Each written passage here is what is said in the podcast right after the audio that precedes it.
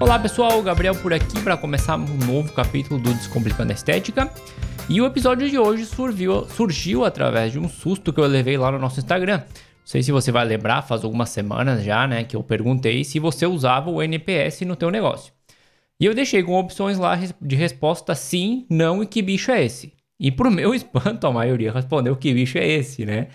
E por que, que eu me espantei, na verdade, com a resposta? Porque é um assunto que a gente abordou dentro de outros capítulos. Se não me falha a memória, a gente falou dele dentro do programa de qualidade, que foi o 57, e também no 20 e no 21 da satisfação e sucesso do cliente. Por ser uma ferramenta que é relativamente simples, eu não vi a necessidade de trazer ele como um podcast específico, mas em base às respostas e depois quando eu fui retomar também o assunto, eu percebi que sim, tinha muita coisa para conversar sobre esse assunto. Então, aqui estamos para dar início ao mundo do NPS, né? Talvez esse episódio até nem fique tão longo, mas o importante é a qualidade do conteúdo e compartilhar esse conhecimento com você também, não é assim, Cris?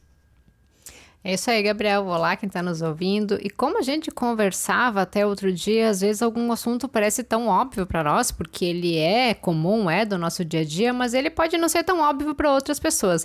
Então é muito bom quando a gente tem esse, esse feedback, essa participação ali na, nas caixinhas, das enquetes que a gente faz, para também poder saber que assuntos a gente precisa estar tá retomando por aqui, dando um pouco mais de ênfase. E já que o óbvio precisa ser dito, então vamos ao que é o NPS.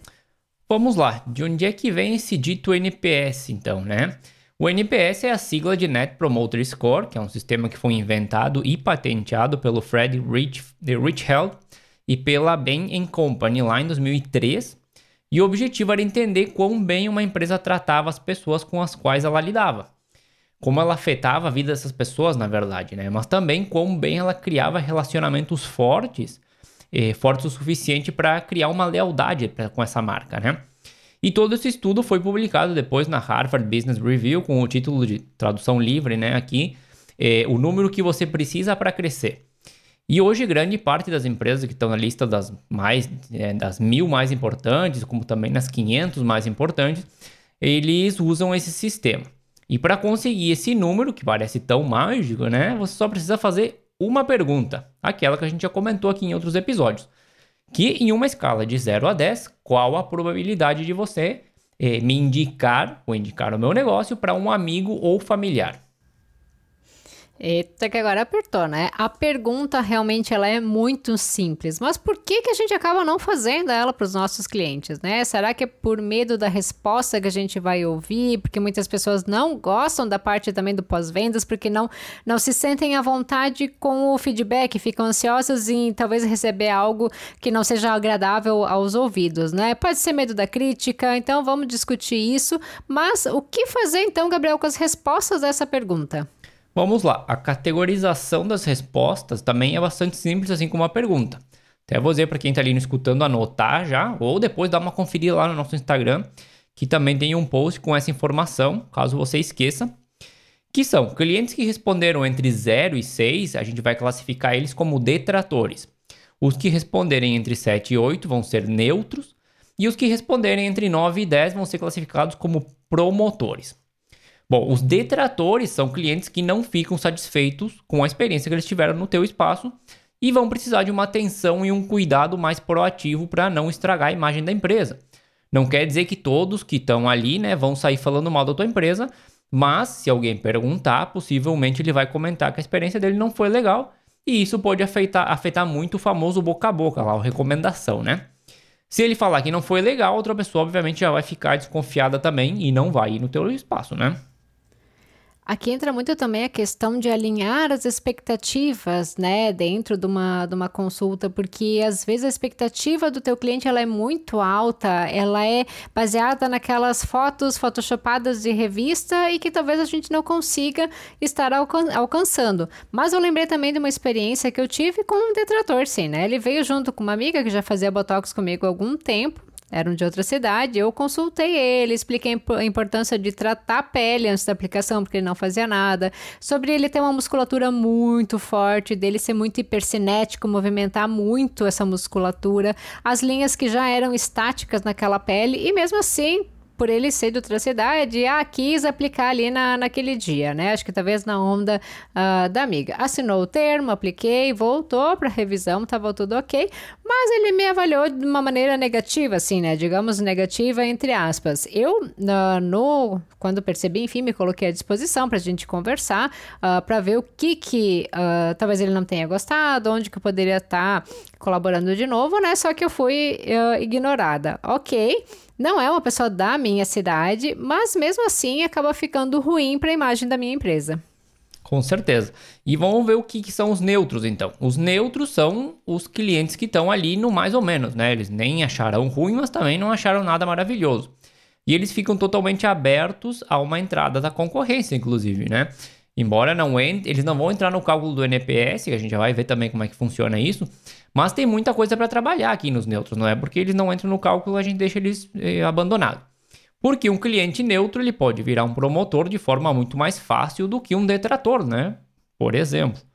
É, também não dá para achar, ah, é neutro, tá tranquilo, porque ser neutro vai acabar indo na tua concorrência e se lá ele encontrar uma experiência melhor, ele não vai voltar mais. Né?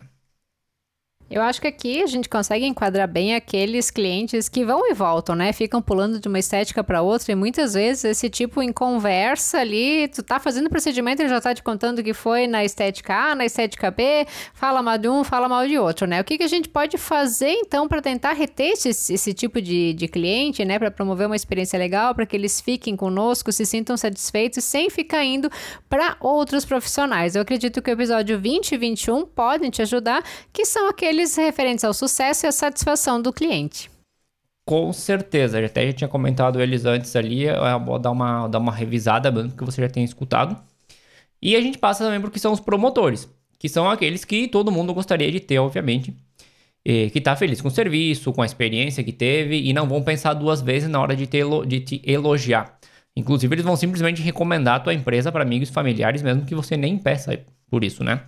Vão ter engajamento nas redes sociais, vão compartilhar coisas tuas e, obviamente, vão comprar mais de uma vez, né? Vai ser aquele cliente fixo que compra de você e não quer nem saber de ir para outro lugar, que são os melhores, né? Eu brinco que esses já são aqueles que recebem o selinho de super fã lá na página do Facebook, né? O cliente que todos nós queremos e que a gente vai trabalhar para ter eles também, né? São aqueles que acabam se tornando até amigos, são chegados, eles vão te indicar uh, de todo jeito que gostam. Mas então, como que a gente pode fazer para descobrir de que maneira que os clientes se enquadram em cada um dos casos, Gabriel? Pois é, não falei ainda sobre a questão das respostas, o que fazer com ela, né? Obviamente você vai ter que fazer a pergunta, né, para tua base de clientes, o máximo possível. Depois a gente vai falar sobre a frequência e tudo isso, mas no final do programa. E feito isso, você vai, obviamente, juntar toda essa informação e ver o que, que cada pessoa respondeu. E aí, como é que tu calcula o dito NPS, né? Bom, você vai ter que saber a classificação, né, dos detratores, neutro, promotores, quem respondeu em cada uma. E você vai precisar encontrar a porcentagem que cada classificação representa. Então, Digamos que você tenha uma base de 100 clientes totais, até para ficar fácil o cálculo aqui, e todos eles responderam a tua pergunta. E aí 20 ficaram dentro dos detratores, 30 dentro dos neutros e 50 dentro, 50 dentro dos promotores, né? Fica muito simples, é só dividir esses números pelo total de clientes, né? Não sei, 20%, 30%, 50%. E a gente vai ter 20%, 30% de neutros, 20 detratores, 30 de neutros e 50 de promotores. E aí lembra que eu comentei antes lá que os neutros não entram no cálculo do NPS, né? Então a gente vai deixar eles de fora por enquanto e a gente vai fazer a porcentagem de promotores menos a de detratores e a gente vai encontrar o nosso NPS, nesse caso 50 menos 20, a gente teria um NPS de 30. O NPS ele pode variar entre menos 100 e 100, dependendo de como forem as respostas. Imagina que todo mundo responde com nota baixa, e fica dentro dos detratores, você poderia ter um NPS de menos 100, por exemplo, que seria uma situação terrível, claro, né?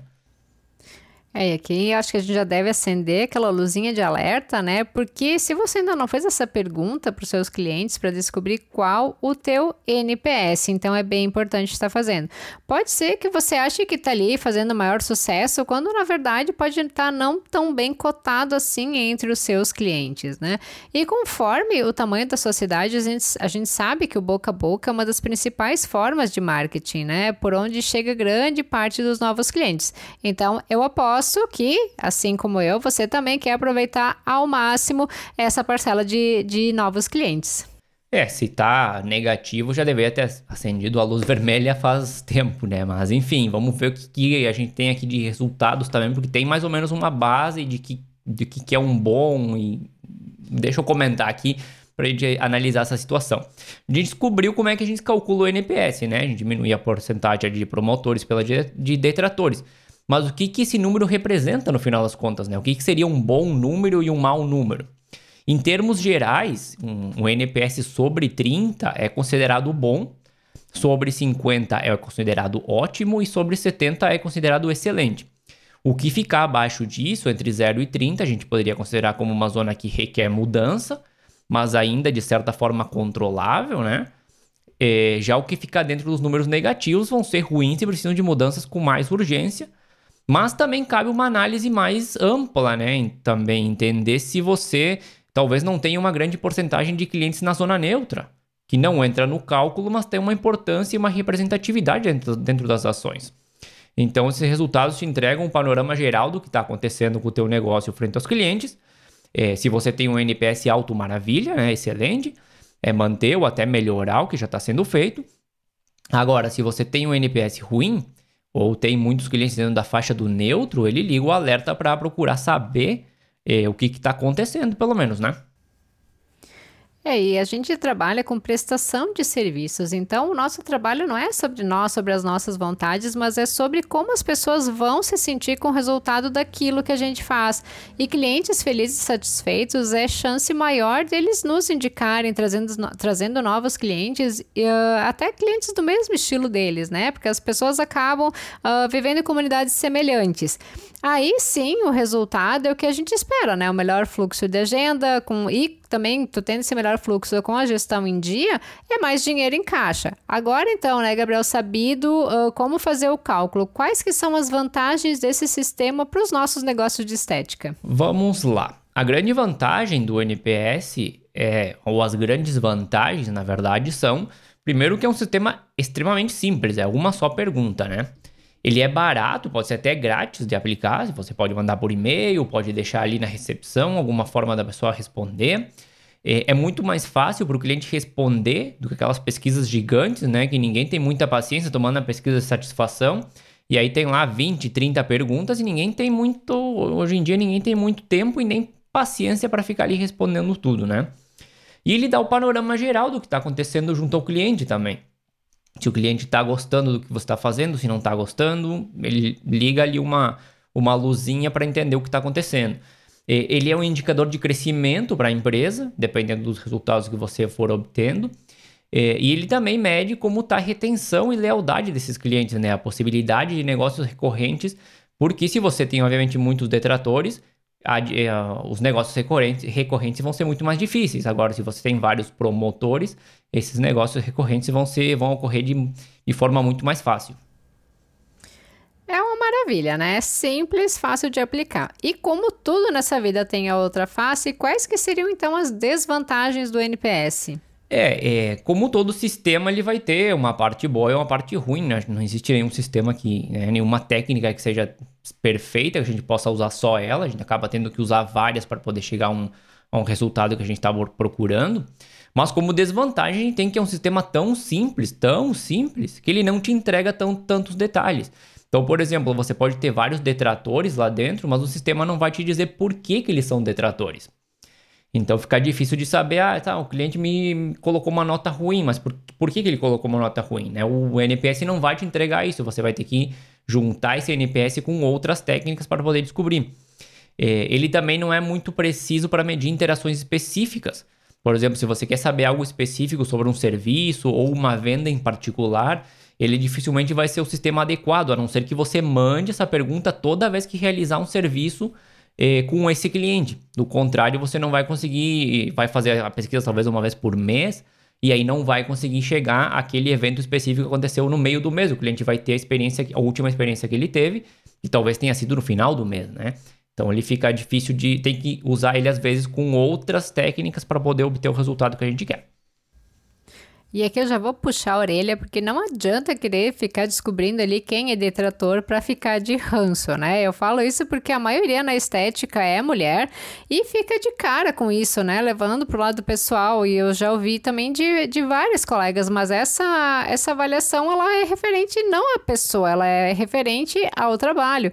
E o negócio é encarar como uma crítica construtiva, digamos assim, entender por que a experiência não foi boa, o que, que a gente pode fazer para melhorar, ou até para surpreender surpreender os clientes de forma positiva, gerando uma experiência única para eles. É, no final das contas, o cliente avalia o que ele recebeu, a experiência dele. Ele não está avaliando talvez você como pessoa, né? talvez você como profissional pode ser, mas também não é para ficar com, né, com probleminha. A gente tem que ver o que realmente deu errado, e filtrar também, porque nem sempre o que deu errado realmente aconteceu daquela forma. A gente tem que buscar todo o contexto da situação e quando seja realmente verdade, buscar melhorar. Mas enfim, o que, que você pode fazer para começar a implementar né, esse sistema no teu espaço e, consequentemente, trabalhar ações em base aos resultados que ele for te dando? Primeiro, procura entender que formato teu cliente gosta mais ou qual formato teria melhor resultado em índices de resposta. Vamos dizer, se você mandar a pergunta por e-mail, quantas pessoas vão responder? Agora, se você deixar um papelzinho ali na recepção e pedir para o cliente responder e colocar em uma urna de forma anônima, quantas pessoas vão responder? Porque uma peça-chave desculpa, para que o sistema funcione, é que os clientes respondam. No caso contrário, a gente não vai ter nada para avaliar, né? E eu mesmo tenho que confessar que eu recebo muitas vezes por e-mail a pergunta, e como eu sei bem o que, que é, tem vezes que eu respondo, tem vezes que eu não respondo. Então, como são compras online, é lógico que eles têm que me mandar por e-mail, mas no caso da estética, onde ocorre um serviço presencial, talvez a resposta logo após a experiência seja melhor do que receber algo em casa dois ou três dias depois porque possivelmente você vai conseguir aumentar a quantidade de respostas logo depois do atendimento, né? Outra opção é premiar para que as pessoas respondam. Eu não gosto muito desse método, mas ele é válido para quando a gente não está conseguindo resposta. Não precisa ser nada mirabolante, algum cupom, alguma prioridade, algum documento digital pequeno, alguma participação em algum sorteio, enfim. Dá para usar bem a criatividade, sempre que você tenha muita dificuldade em coletar respostas, claro, né? Aqui me vem sempre na, na, lembrança de uma estética que eu vi que ela, ela botava lá no Instagram. Avalie com cinco estrelas no Google e ganhe tal coisa. Pô, assim fica fácil, né? E, mas quanto ao NPS, eu até sugeri de colocar como uma enquete nos stories, né? Porque a maioria uh, das pessoas, dos profissionais, me relatam até, uh, dos profissionais não, as pessoas no geral me relatam que adoram responder essas enquetes. Só que, bem por isso, eu acabaria não dando certo, porque a gente não teria apenas clientes respondendo, né? Até mesmo seguidores que acompanham o conteúdo, mas que nunca estiveram no nosso espaço, eles poderiam responder e estragar o cálculo. Então, eu acredito que uma urna para responder ali após o, o atendimento seja bem interessante, até porque a pessoa já está ali dentro do teu espaço, né? E mesmo dessa forma, vai ter aqueles que vão ficar com vergonha não vão responder por achar, e não, eu vou sair daqui, ela vai lá pegar o meu papelzinho. Então, sei lá, sempre tem essas coisas, principalmente entre mulheres, né? É, o problema dos stories também acontece justamente isso, porque a, a pessoa vai responder e vai aparecer quem respondeu o que, né? Então talvez não seja, perde ali a questão da, de ser anônimo e, e quando a gente dá a opção de ser anônimo, a gente acaba tendo mais respostas, porque a pessoa às vezes fica até com, né, sem jeito, com vergonha de, de responder da, da forma mais sincera. Mas, é, feito isso, né, a questão das, da pergunta, de coletar a resposta, você precisa de estabelecer um plano. O que, que você vai fazer com esses dados, né? Bom, primeiro, não sei, você pode entrar em contato com os promotores para saber o que, que você tem feito que funciona bem quais os fatores que fizeram com que a pessoa colocasse uma nota alta e procurar replicar isso para todos os clientes. Porque um erro muito comum no uso da ferramenta é achar, ah, os promotores estão ok, eu não preciso nem me preocupar com eles. Quando na verdade a gente tem que colocar sim muita atenção neles, porque são as pessoas que podem dar resposta do que a gente tem feito bem, do que eles gostam na nossa empresa e talvez até o que não gostam, mas que não chega a incomodar a ponto deles colocarem uma nota ruim, mas que para nós seria uma informação importante para melhorar. Inclusive, você pode usar esse momento, esse contato, para ver se ele não aceita até deixar algum depoimento sobre a experiência que ele teve, né? E já entrando em outras partes de marketing já aqui. É, você, obviamente, vai precisar entrar em contato com os detratores de alguma forma para entender por que, que eles tiveram uma experiência, uma experiência ruim e ver o que, que você precisa corrigir ali. E, e você vai ter que projetar ações também, e também entrar em contato, claro, mas ver ações específicas para transformar os neutros em promotores. O que, que faltou ali nesse processo para que a pessoa não achou nem bom nem ruim, né? O que eu posso fazer para que ela ache sempre excelente? E algo muito importante, antes até de fechando por aqui, é que essa ferramenta, como várias outras que a gente sempre traz aqui, precisa de regularidade. Não adianta colocar ali uma vez e depois esquecer que a, a pesquisa existe. Você precisa monitorar o, o progresso dessas ações, entender se o que você fez tem dado resultado, se aconteceu algo que você não estava prevendo, se aumentaram os promotores, se aumentaram os detratores, quantos neutros você conseguiu transformar em promotores. Enfim, existe uma variedade de métricas ali que dá para controlar eh, o que está acontecendo no teu negócio. E como tudo na vida, né, precisa ter constância, então procura separar ali um tempinho na, na tua agenda, principalmente se tu ainda faz dentro do, do teu espaço, deixa ali umas horinhas de um turno, né, para se dedicar nesse momento de atenção aos teus clientes fora da maca. Às vezes está muito focado ali em realizar o procedimento a gente não se dá conta de todo o resto que também faz parte do atendimento e da experiência do cliente no nosso espaço. Eu aposto que vai ser uma experiência para nós como profissionais muito legal e para eles também, porque tu vai estar tá aprimorando o teu serviço de acordo com as respostas que tu conseguiu obter. E é mais uma ferramenta para entender o que está acontecendo também, né? A gente trouxe algumas coisas ali para descobrir o que está acontecendo pelo lado financeiro, o que está acontecendo pelo lado de vendas. Agora a gente está trazendo uma também para saber o que está acontecendo frente ao cliente, que às vezes a gente não tem nem ideia, né? E antes de terminar, talvez até você que está ali do outro lado está se perguntando, mas quando que eu faço a pergunta, né? Quantas vezes? E aí eu vou te dizer que não existe um número mágico, né? Tem gente que diz duas vezes por ano, tem gente que vai te dizer uma vez por mês, outros vão dizer cada três meses, enquanto tem empresas, por exemplo, fazem a pergunta cada depois de cada interação com o cliente. Por exemplo, eu, quando faço compras online, como eu estava comentando, alguns dias depois chega a pergunta, cada vez que eu fizer uma compra, eles vão me mandar a pergunta de novo.